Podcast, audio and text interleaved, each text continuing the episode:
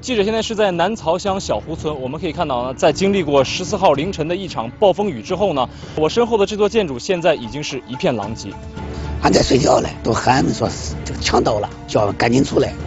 我给俺听见了以后，都赶紧往外走。发生坍塌的是一座五层楼房，平时经营着一间超市的范大哥正在熟睡，突然听到有人呼喊，赶紧叫醒自己的爱人赵大姐。可悲剧还是发生了，话没落，因为就都都听轰一声响，飞都都见不到他了。你再喊他都没问题。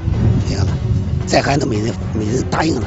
和范大哥在一起租房的住户回忆起两天前发生的一幕，仍觉得后怕。就一点多的时候，呃，就是刮了大风，可大的大风，结果就听着人家晃倒晃倒了，咱就是起来，起来了以后就地下跑，地下跑，结果没下来，这房就塌了了。咱们就说了里面砸住一个，砸住一个，结果咱就下手扒，咱给上面那个砖头扒下来了，楼板咱抬不动。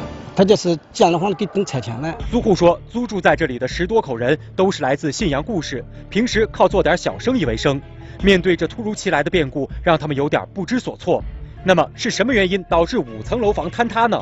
仅仅是因为当天晚上的暴雨吗？那这有好多原因。那晚上我也没值班。记者在现场看到，房屋外墙有许多参差不齐的预制板，到底是否是因为加盖导致坍塌呢？这个房子是不是这个违规的这个加？这我不这这我这方面我不清楚。你看那个地方痕迹很非常明显，它属不属于加盖性？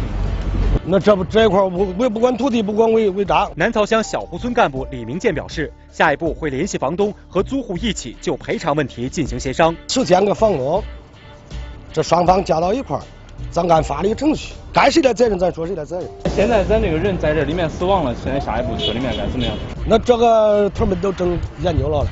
到底是天灾还是人祸？我们希望能够尽快查清，还死者一个说法。